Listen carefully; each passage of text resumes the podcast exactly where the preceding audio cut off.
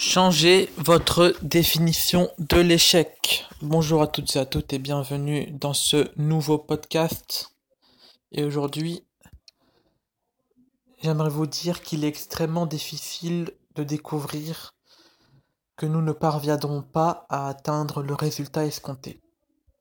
Cela peut être un réel coup porté à notre confiance en soi. Quand notre amour propre souffre, cela peut causer des problèmes plus tard avec la dépression et d'autres conséquences graves. Sans confiance, nos relations personnelles et notre vision de nous-mêmes souffrent énormément. Certains pourraient soutenir que c'est la société qui nous met trop la pression, qui nous met trop de pression pour réussir. Nous recevons une définition sur mesure de la réussite dès le plus jeune âge.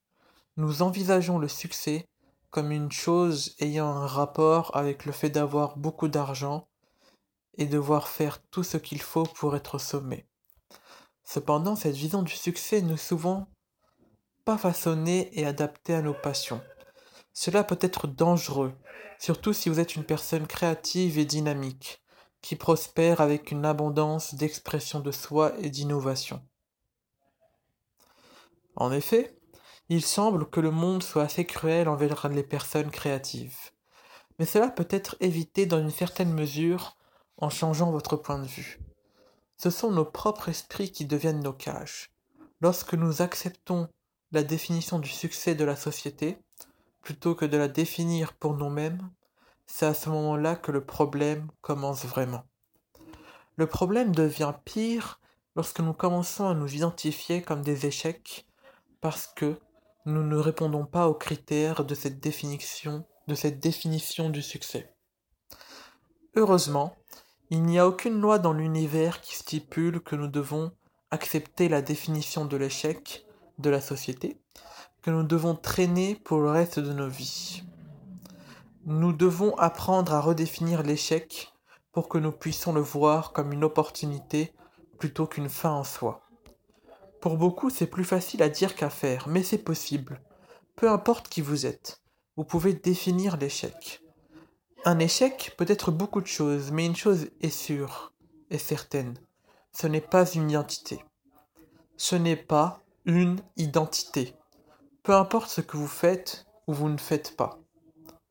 L'échec n'est pas une étiquette de personnalité.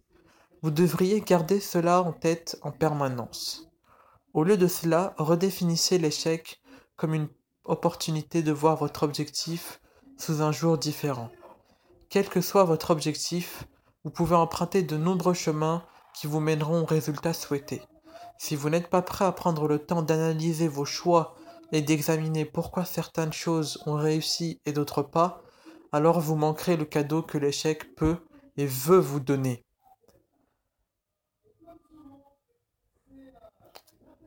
En voyant l'échec sous un jour différent, vous vous donnez l'opportunité de commencer à avoir des opportunités là où vous avez, là où vous aviez l'habitude de voir des obstacles.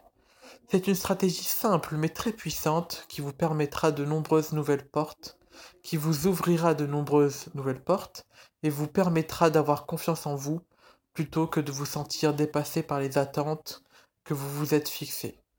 Voyez l'échec comme une opportunité pas comme une condamnation.